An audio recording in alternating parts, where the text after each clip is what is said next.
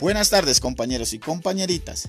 En la tarde de hoy vamos a tocar un tema esencial para nuestra vida social y laboral. Es la comunicación.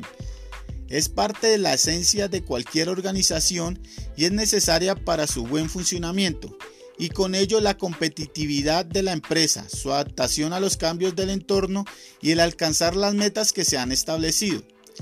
La comunicación no verbal tiene una gran relevancia ya que de esta depende el cómo una expresión puede ser interpretada de buena o de mala forma. El lenguaje corporal es parte importante del proceso de comunicación del ser humano, ya que con él se generan percepciones y bien utilizada puede ser una herramienta de gran ayuda.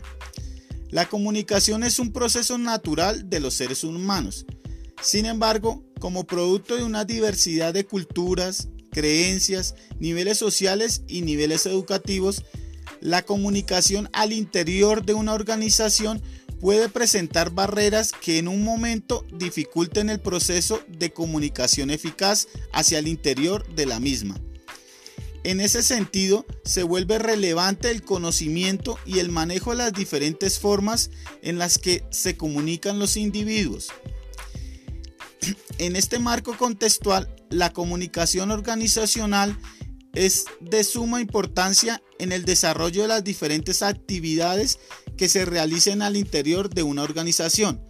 A través de la comunicación se pueden transmitir mensajes en diversas direcciones, que en algunos casos permiten el logro de los objetivos que se han planteado y en otros en una gran herramienta para la prevención y solución de problemas.